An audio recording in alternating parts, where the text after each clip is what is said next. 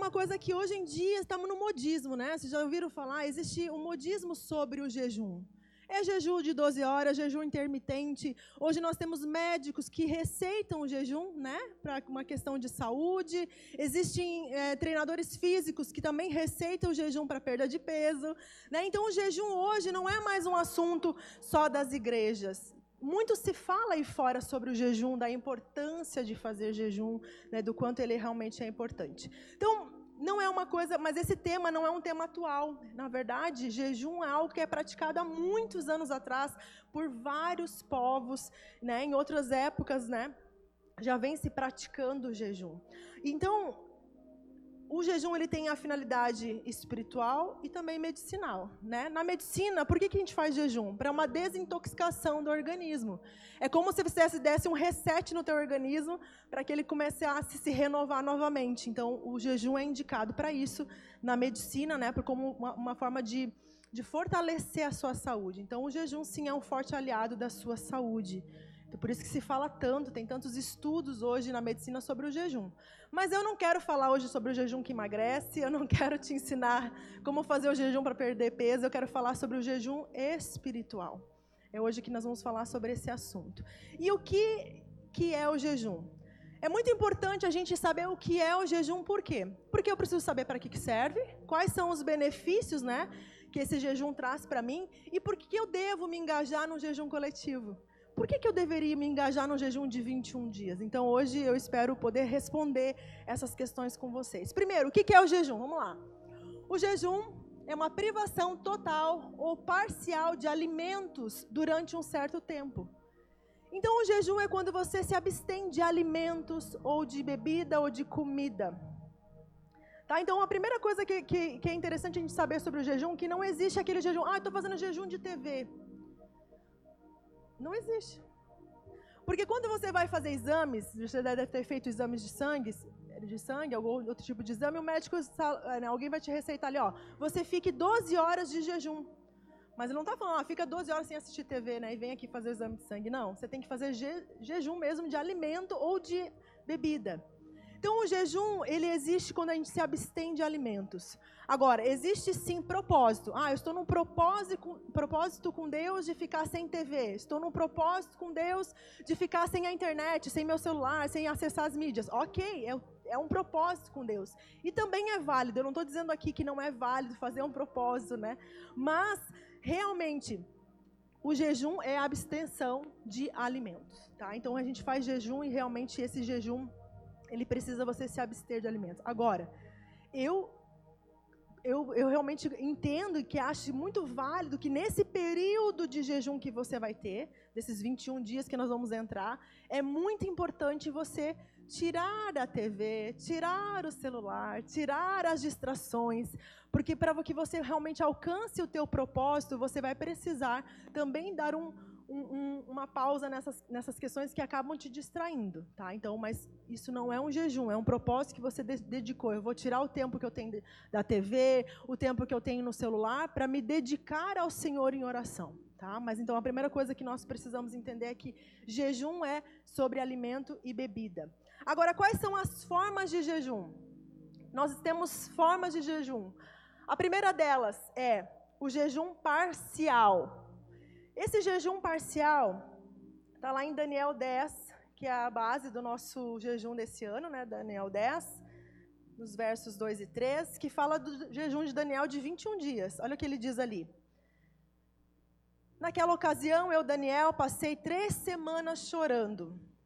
Não comi nada saboroso, carne e vinho nem provei, e não usei nenhuma essência aromática, até se passarem as três semanas. Então, esse jejum é um jejum parcial, um jejum de 21 dias, onde ele se absteve né, de alguns alimentos somente. Então, esse é um jejum parcial. O jejum com água, esse é outro tipo de jejum que está em Mateus 4, que foi o jejum que Jesus fez quando ele esteve no deserto 40 dias. Mateus 4. Vou abrir lá. Você pode anotar e você pode ler em casa também. Então Jesus foi levado pelo Espírito ao deserto para ser tentado pelo diabo. Depois de jejuar 40 dias e 40 noites, teve fome. Então aqui ele jejuou só de alimento, ele tomou água, tá? Ele teve fome, ele não teve sede, ele teve fome. Então ele estava nesses 40 dias tomando água, tá? Uh, depois nós temos o jejum total, que está lá em Esther. Esse é um jejum, o de Esther, que é um jejum bem. É, nós precisamos ter um certo cuidado, tá? Com esse jejum. Deixa eu achar meu livro de Esther, tá perdido. Nós precisamos ter um pouquinho de atenção com esse jejum, porque como o teu organismo ele precisa de água, ele precisa ter água, você não vai poder ficar muito tempo sem. Então a rainha Esther aqui em es 4 fala assim, ó, 4:15. Então Esther mandou essa resposta a Mardoqueu: Vá reunir todos os judeus que estão em Suzã e jejuem em meu favor. Não comam nem bebam durante três dias e três noites. Eu e minhas criadas jejuaremos com vocês. Depois disso, irei ao rei, ainda que seja contra a lei. Se eu tiver que morrer, morrerei. Então ela pediu, ela convocou o povo a jejuar três dias e três noites sem comer e sem beber. Esse é um jejum total, sem água.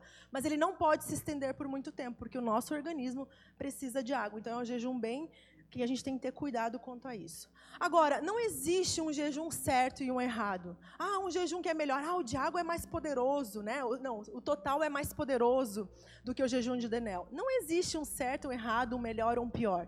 Existe sim uma necessidade e uma direção do Espírito Santo. Isso é uma coisa que nós precisamos entender. Existe uma necessidade, e aquela necessidade de Esther, ela tinha que se apresentar diante do rei, ela estava ela corria risco de morte. Então ela convocou todo o povo em jejum total. Nem os animais, a Bíblia diz, comeram. Ninguém podia comer, nem os animais. Então eles ficaram três dias porque era algo realmente urgente naquele momento. Então o jejum é definido pela necessidade e pela direção do Espírito Santo. Agora, qual é o propósito do jejum? Qual é o propósito do jejum? A gente precisa entender por que, que nós temos que jejuar. Qual é o motivo de fazer jejum? Primeiro, para a gente entender isso, nós precisamos entender da tricotomia. Nós somos seres tricotômicos, que é somos corpo, alma e espírito. Isso é algo que a gente precisa entender como nós funcionamos para poder realmente entender por que e qual o motivo do jejum. Então nós temos lá o corpo que comunica com o mundo físico, com o material, toca aqui em você, você está sentindo esse é o teu corpo. Isso aqui é o que você comunica com as pessoas, está enxergando as pessoas. Esse, esse teu corpo comunica com o mundo físico, material. Nós temos a alma, que é a sede das vontades, do intelecto e as emoções. E depois nós temos o espírito, o espírito é aquilo que comunica com o mundo espiritual. Então você é um ser tricotômico. Você é um espírito que possui uma alma e habita no corpo. Vou repetir. Você é um espírito que possui uma alma e habita num corpo. Tá? Então isso aqui que você está vendo é só tua carcaça. Né? É só o que te ajuda a te levar para os lugares, mas você é um espírito. Então, entendendo isso, dessa tricotomia, Agora nós precisamos entender por que, que jejuamos, por que, que nós devemos jejuar. Antes do pecado, o nosso espírito ele estava ativo, ele estava sempre pronto. Nosso espírito estava ali comunicando com Deus, vivo. E corpo e alma se submetiam a esse espírito. Lá no jardim do Éden, quando o homem foi colocado, ele foi colocado um ser perfeito, sem pecado. Então Deus vinha no jardim e a Bíblia diz que o homem ouvia os passos do Senhor, ouvia a voz de Deus. Então essa comunicação com Deus e o homem era tão fácil. Eles ouviam Deus, ouviam os passos do Senhor, ele via Deus, conversava com Deus face a face. Era assim que acontecia a comunicação. Então o espírito estava sempre pronto e se comunicando com Deus.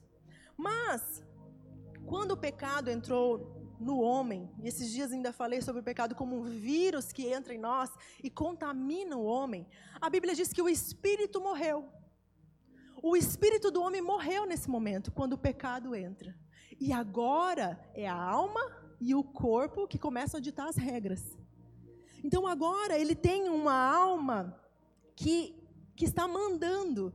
E houve essa inversão. Antes do pecado era o espírito, alma e corpo. E depois do pecado, o corpo passou a governar alma e espírito. Houve uma inversão quando aconteceu o pecado. E o que, que acontece com essa inversão? Como eu falei, agora todos os desejos da carne passaram a governar o homem. O homem é governado pelos desejos da carne. E a alma passa a ser uma recepcionista do espírito. Isto é, a alma para no meio e fala assim: olha, o que eu quiser deixar passar, eu passo. O que eu não quero deixar passar, não passo.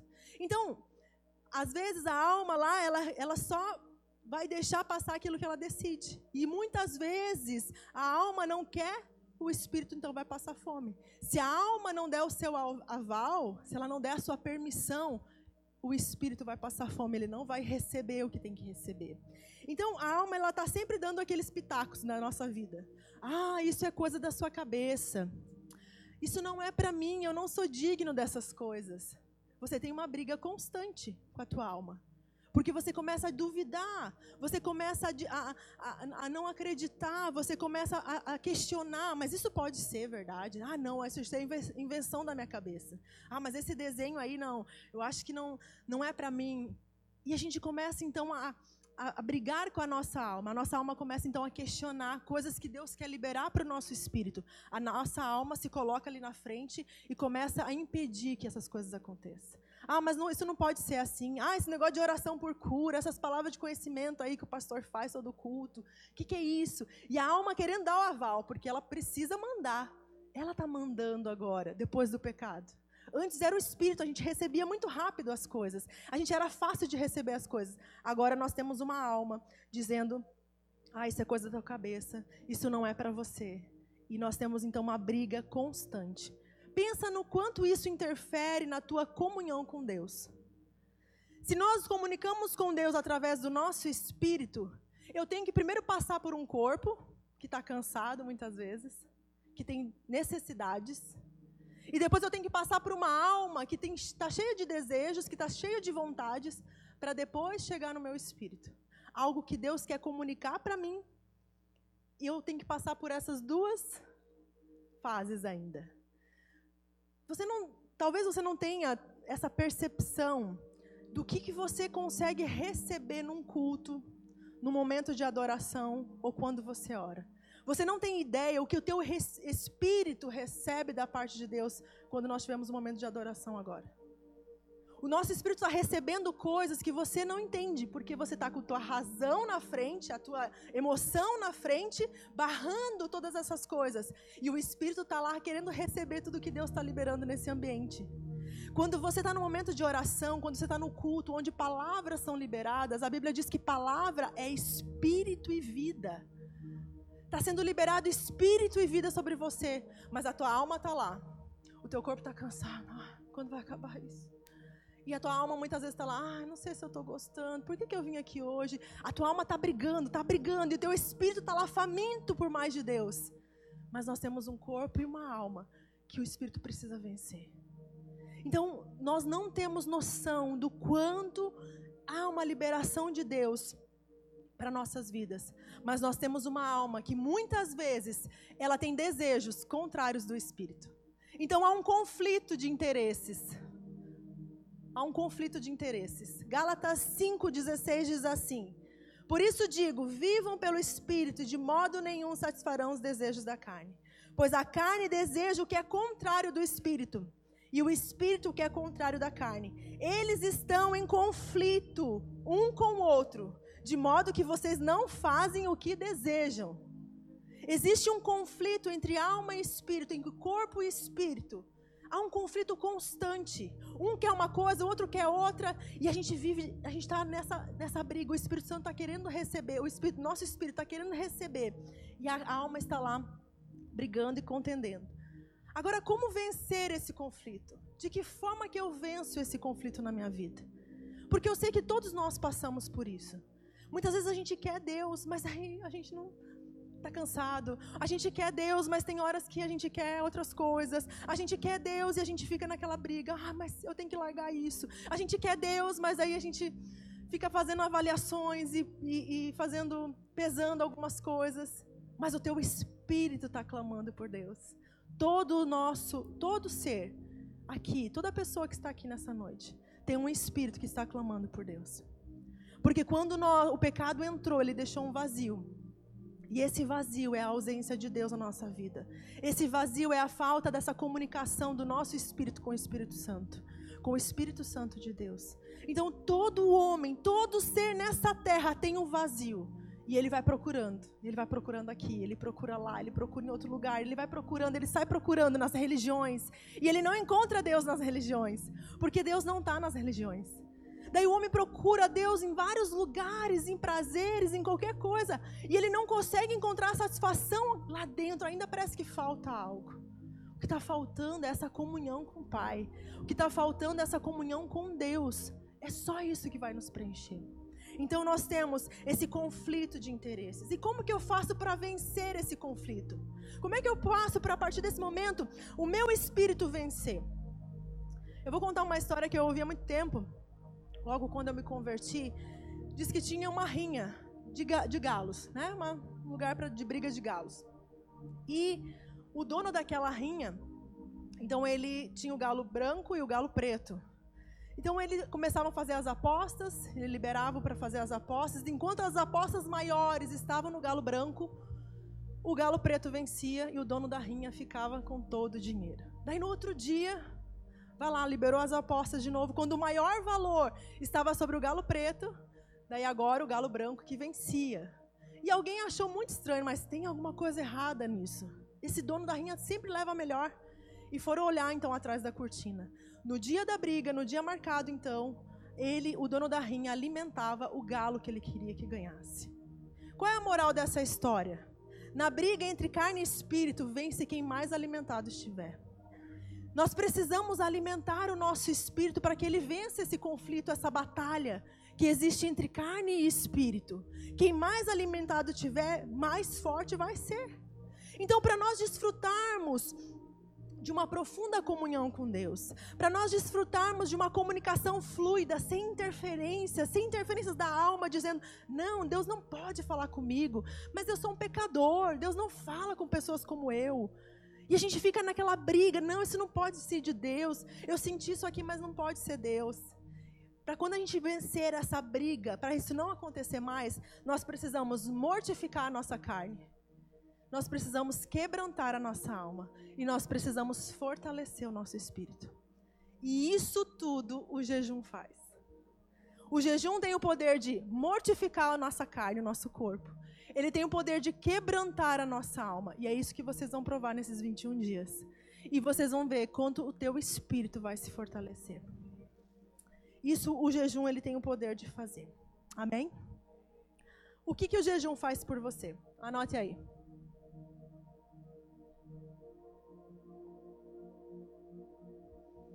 Primeira coisa que o jejum faz: aumenta a percepção espiritual. Aumenta a percepção espiritual.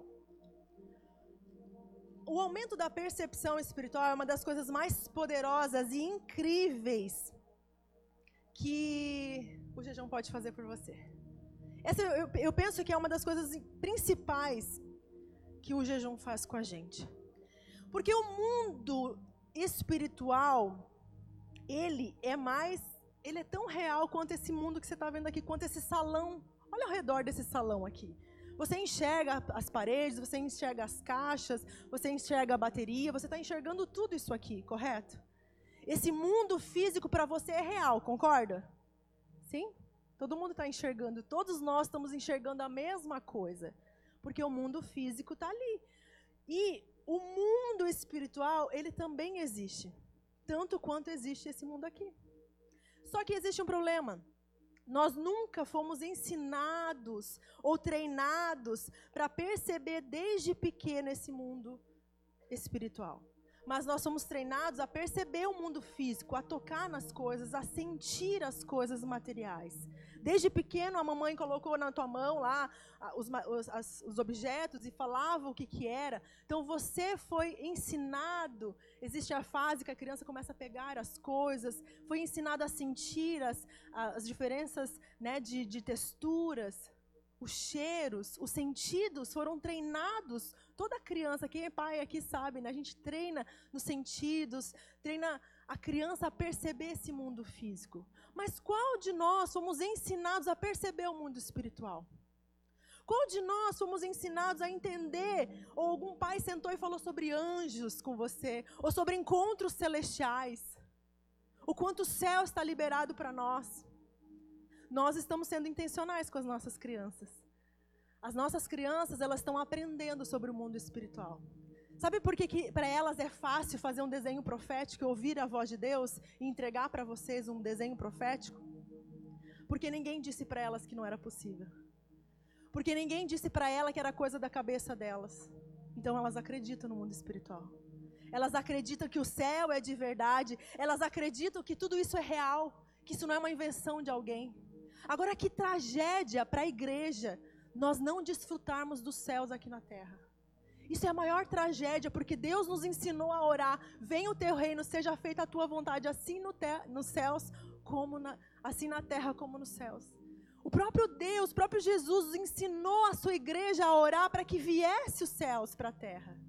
E nós não desfrutamos disso, porque fomos colocados tantos empecilhos, tantos enganos, de que a gente não acredita nessas coisas.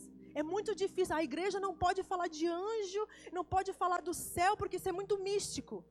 E a gente então não fala. E a gente também não desfruta disso. Só que, gente, o sobrenatural, na cruz, quando Cristo morre naquela cruz, a Bíblia diz que o véu se rasgou. Sabe o que isso significa? Se você estudar um pouquinho, você vai entender que esse véu, ele separava o lugar santo do lugar santíssimo o lugar natural do lugar espiritual. Porque o que acontecia no lugar santíssimo era algo muito louco. Tinha uma chama que aparecia no meio dos querubins, na arca da aliança. Então era algo muito sobrenatural, porque ninguém colocou aquela chama lá. Nenhum homem alimentava aquela chama. Era o próprio Deus que vinha lá naquela chama e falava com o homem.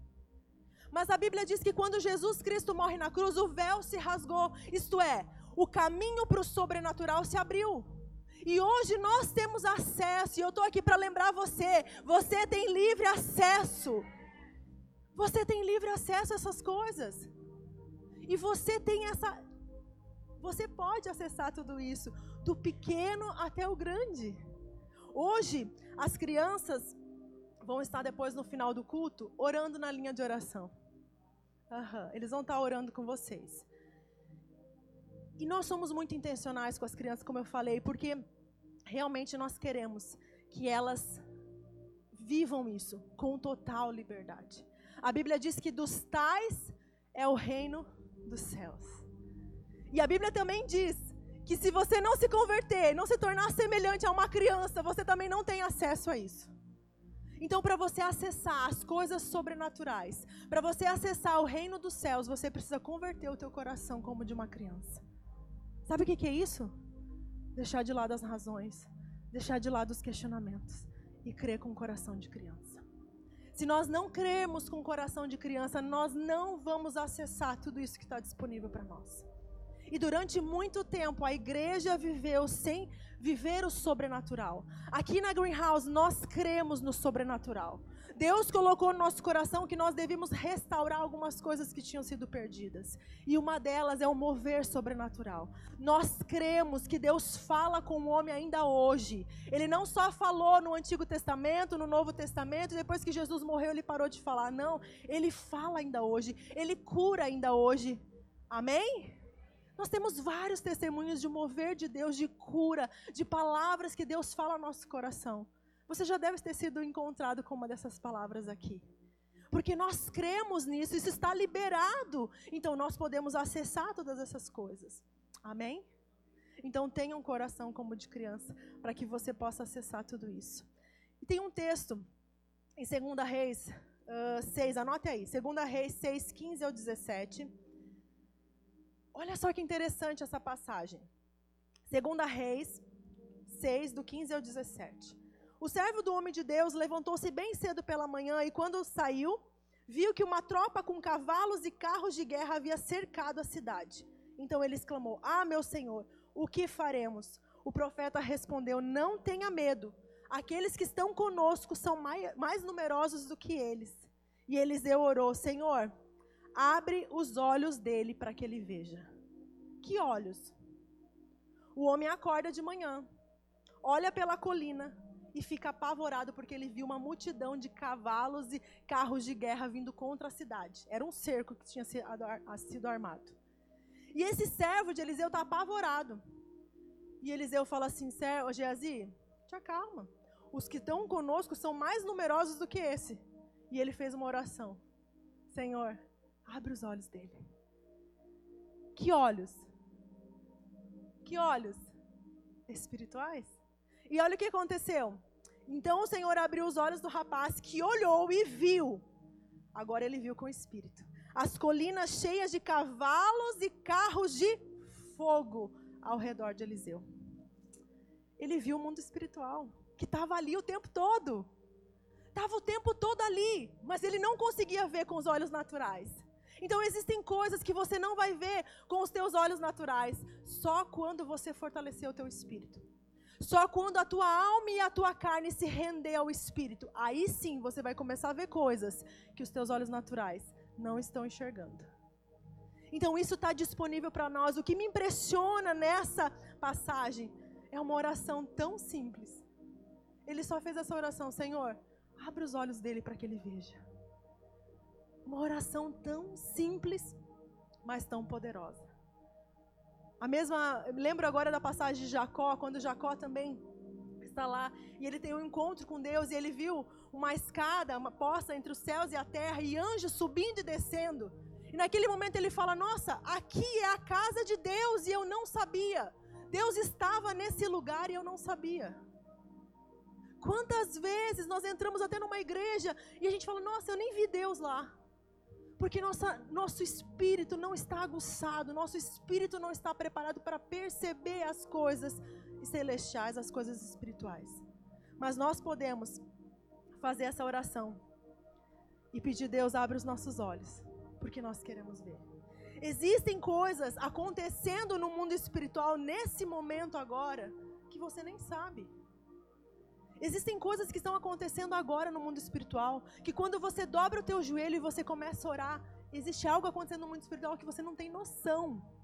Entenda bem, o que define a tua vitória, olha para esse texto que nós lemos agora.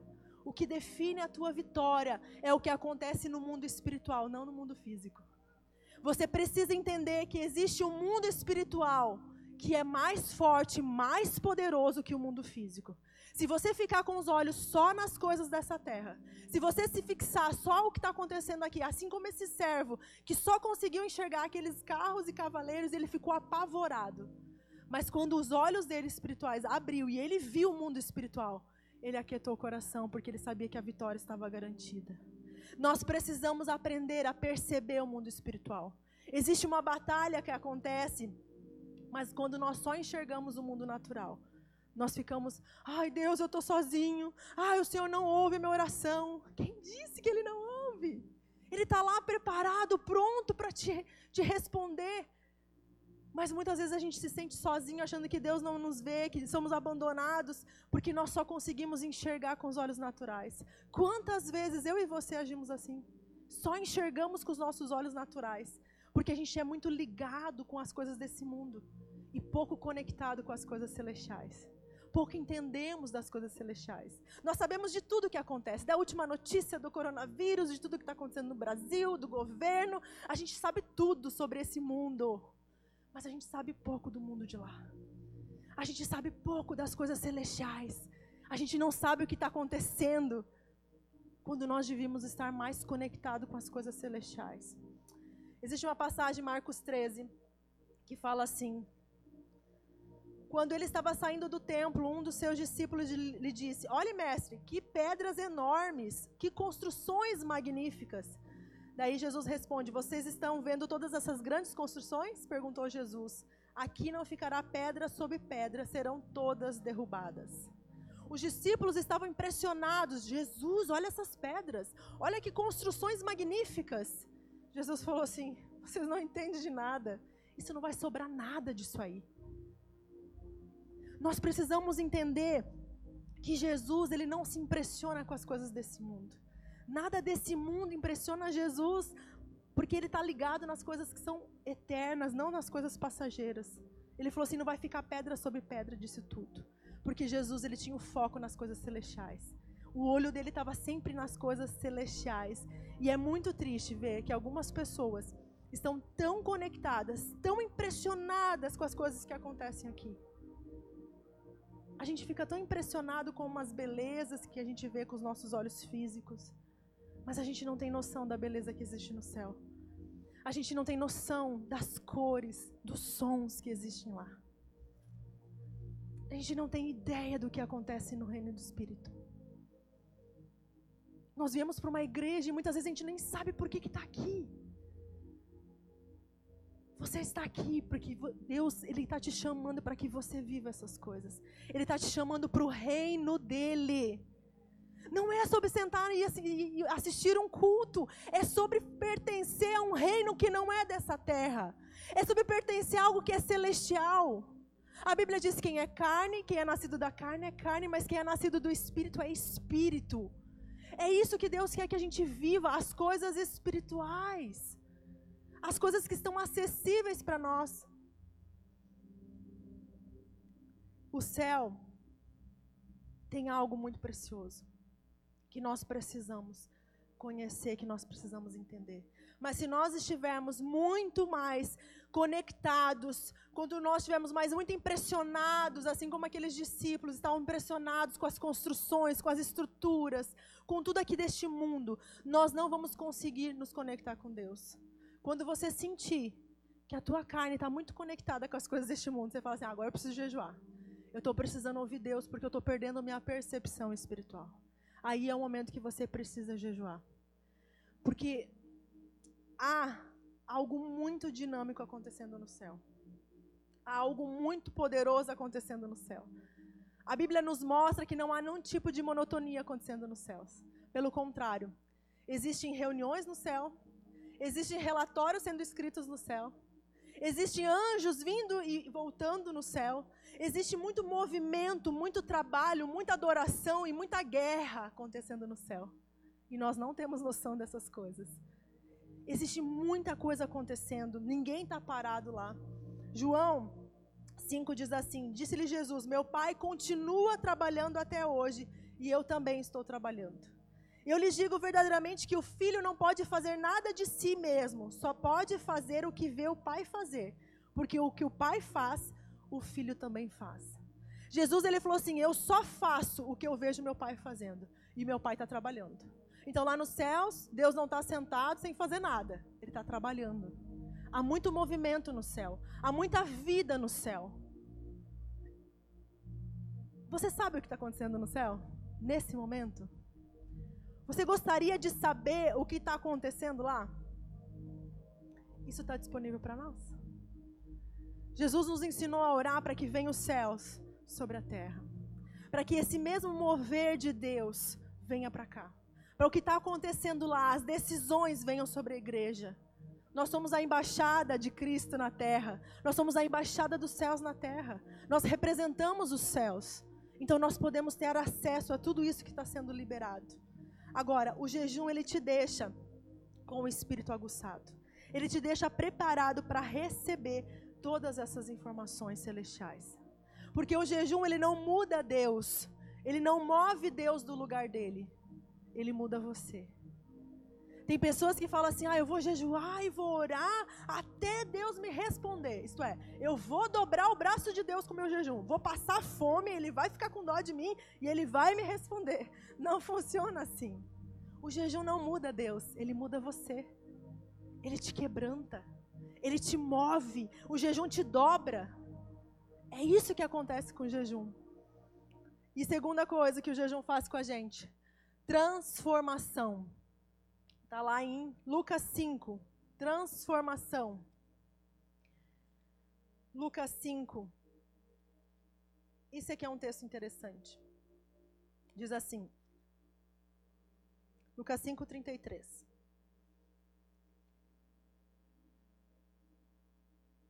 E eu lhes disse: os discípulos E eles lhe disseram: Os discípulos de João jejuam e oram frequentemente, bem como os discípulos dos fariseus. Mas os teus vivem comendo e bebendo. Jesus respondeu: Podem vocês fazer os convidados do noivo jejuar enquanto o noivo está com ele? Mas virão dias quando o noivo lhe será tirado, naqueles dias jejuarão. Então lhes disse essa parábola: Ninguém tira um remendo de roupa nova e costura em uma roupa velha. E o, se o fizer, estragará a roupa nova. E além do que o remendo da nova não se ajustará à velha. E ninguém põe vinho novo em vasilha de couro velha. Se o fizer, o vinho novo rebentará a vasilha, e se derramará, e a vasilha se estragará. Ao contrário, o vinho novo deve ser posto em vasilha de couro novo. E ninguém, depois de beber o vinho velho, prefere o novo, pois diz: o vinho velho é melhor.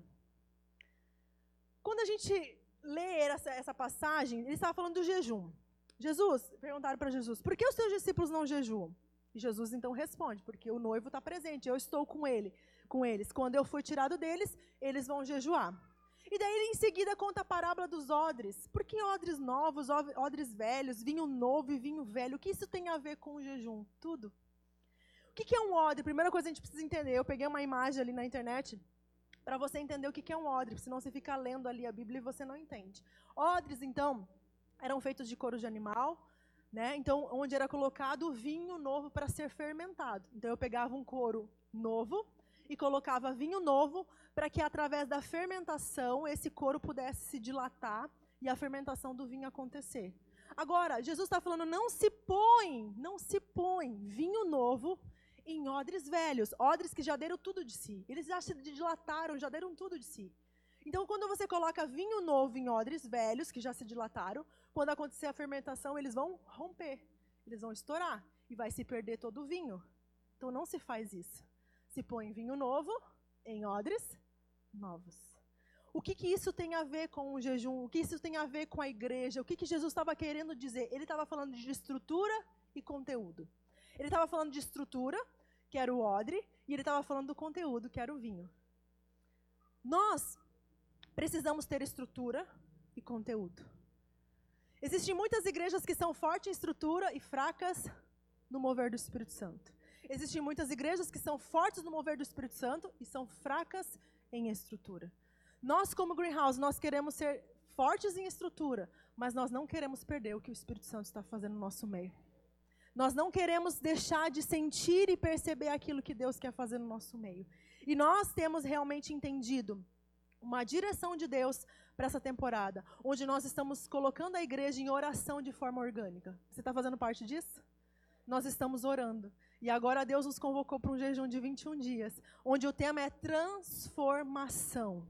Porque a transformação precisa acontecer para que possamos conter o vinho novo. Para que, que algo novo possa vir, nós precisamos renovar aquilo que é capaz de conter isso. Então nós precisamos nos renovar. Porque Deus não desperdiça o seu vinho. Deus não desperdiça vinho novo em mente velha, em corpo velha, em corpo velho e espírito velho.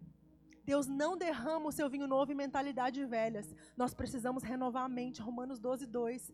Transformai-vos pela renovação da vossa mente para que você possa provar a boa, perfeita e agradável vontade de Deus. Então nós precisamos dessa renovação. Por isso que o nosso jejum, ele é muito intencional.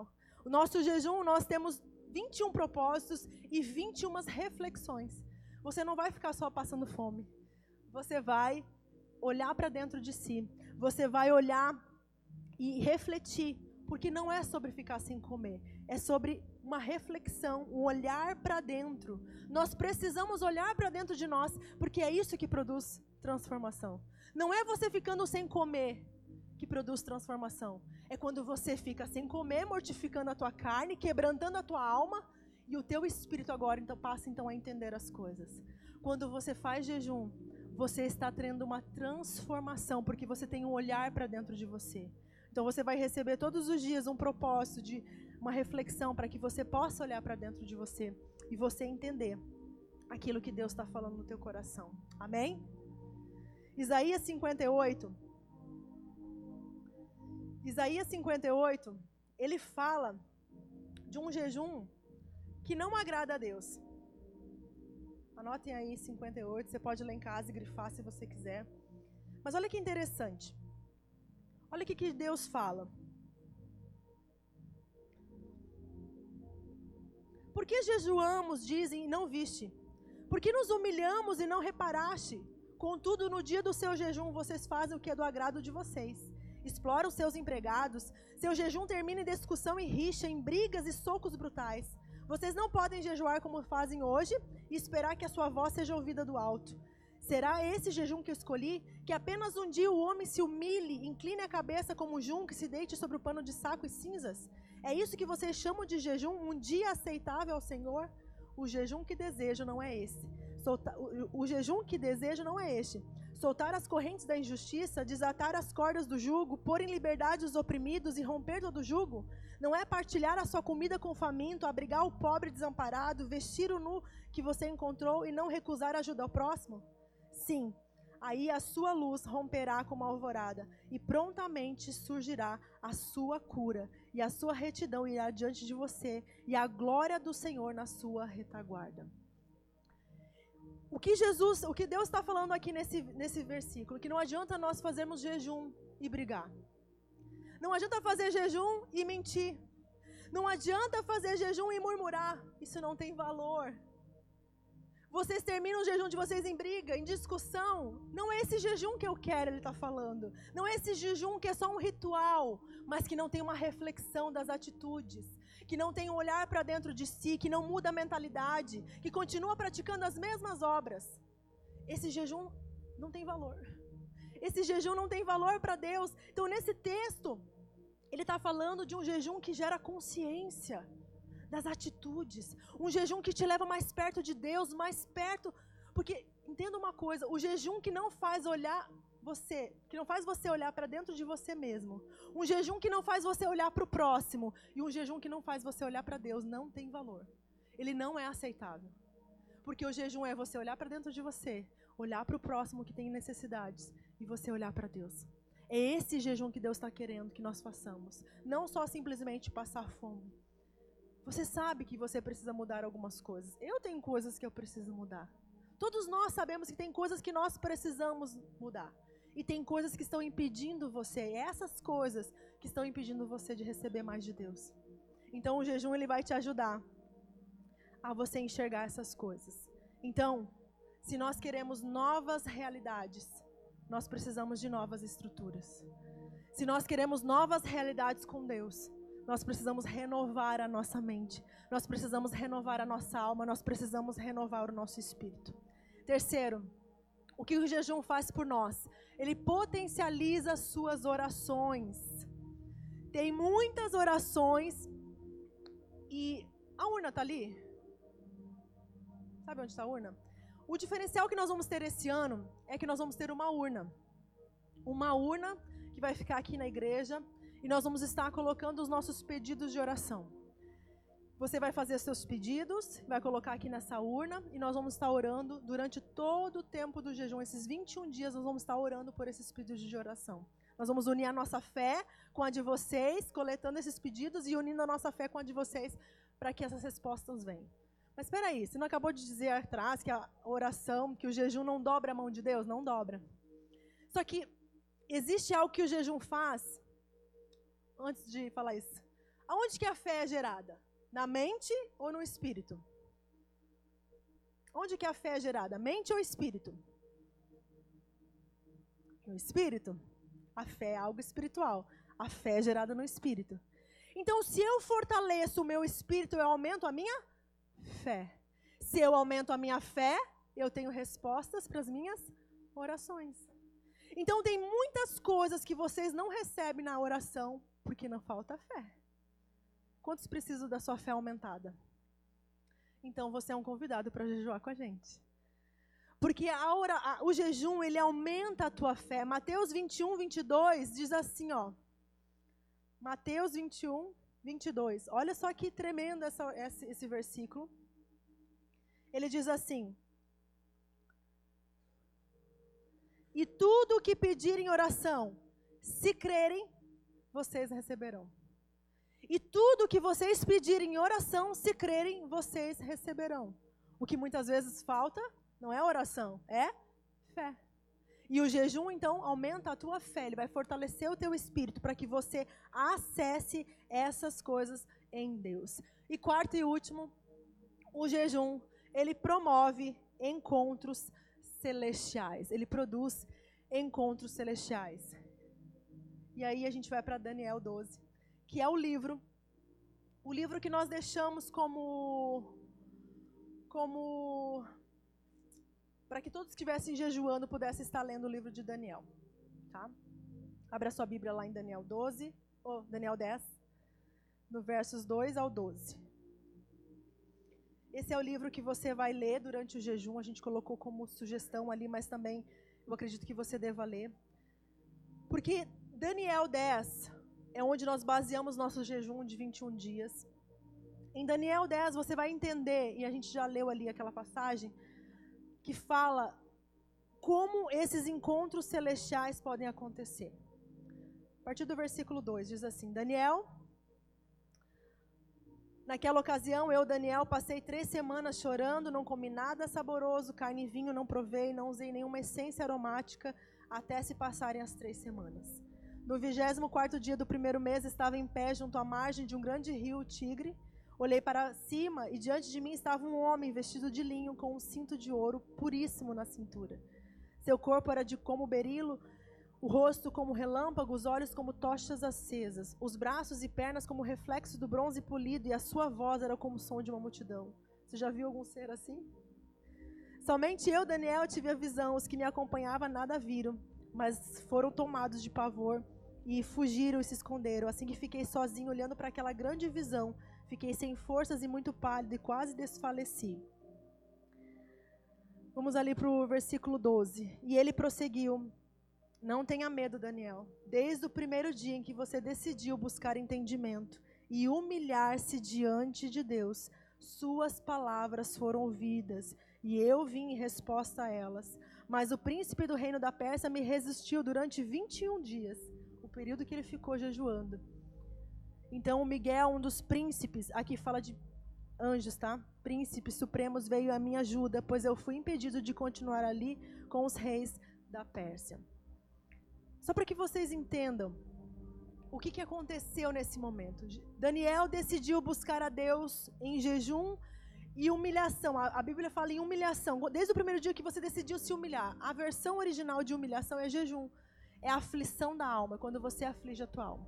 Então, desde o primeiro dia que você decidiu orar e jejuar, eu vim em resposta às suas orações. Existe um poder quando você jejua e ora, para que venha a resposta do céu sobre a tua vida.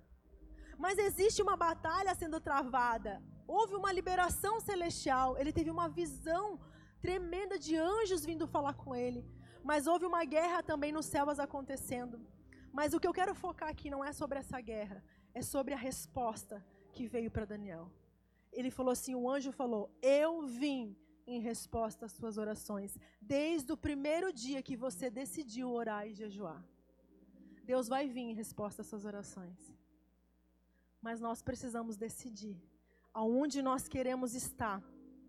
O jejum e a oração, ele abre um portal nos céus, para que realmente Deus venha e traga para nós. O livro de Daniel, eu te aconselho a ler, porque ele fala como, ele nos dá um entendimento de como funciona o céu. O livro de Daniel nos ensina como funcionam as orações, como funciona o jejum, o que, que acontece quando nós jejuamos. O livro de Daniel, ele vai falar isso. Porque quando nós oramos, queridos, os céus não ficam como espectadores. Quando nós oramos, o céu não fica parado. Quando nós oramos, a ação no céu, imediata. O céu não está lá como espectadores das nossas ações, eles estão prontos para liberar coisas. Deus está pronto, nós só precisamos nos colocar no lugar de receber. Você está nesse lugar? de receber as coisas que Deus quer liberar sobre a tua vida. Nós só precisamos ir para esse lugar. Nós precisamos nos colocar nesse lugar onde Deus vai liberar coisas grandes sobre a tua vida. Mas existe uma coisa que o jejum faz, que é te lembrar que existe uma fome maior. Eu vou repetir. Existe algo que o jejum faz, que é te lembrar que existe uma fome maior que não é de comida e nem bebida. Que existe uma fome aqui dentro pelas coisas celestiais. Que existe uma fome, uma sede por Deus. O jejum faz o homem lembrar que existe um Deus, que não existe só esse mundo. O jejum te faz lembrar que existem coisas espirituais acontecendo. Mas enquanto a nossa carne foi tão forte, tão resistente, e muitas pessoas resistem a Deus. Eu resisti a Deus. As pessoas me chamavam para a igreja e falavam: Eu não vou nessa igreja de crente, tá louco? Esse povo grita, rodopia, eu não quero saber disso. Quantos de vocês foram convidados e resistiu? Porque a tua alma resistia. O teu corpo não queria ir. Eu não vou lá, vou passar meu domingo numa igreja, vou ficar aqui assistindo né, o Faustão, sei lá, que eu vou ficar assistindo na TV. A nossa alma, o nosso corpo resiste, mas quando o Espírito fala, agora eu vou. E quando você vem para Deus, e quando o teu espírito se rende para Ele, você encontra algo que esse mundo não pode te oferecer. Quando você tem um encontro verdadeiro com Deus, você nada nesse mundo mais te impressiona. Nada nesse mundo mais te satisfaz, porque você só encontra satisfação nele. Existe algo muito, muito, muito grande para Deus liberar sobre vocês. Existe algo que Deus está querendo fazer e nosso espírito está queimando. O nosso espírito tem sentido algo muito grande sobre esse vale, sobre essa região. Tem algo que está vindo como um, um borbulhinho, assim como algo que um som de muitas águas, algo está se movendo no reino do Espírito. Nós estamos sentindo e por isso nós dizemos sim em obediência a Deus nesse tempo de oração e jejum. E eu quero te convidar para que você se alinhe a isso. Eu quero te convidar para que você entenda o quanto isso vai te transformar. É um convite para que você prove das coisas celestiais. É um convite para que você sinta algo que já está sendo liberado sobre a tua vida.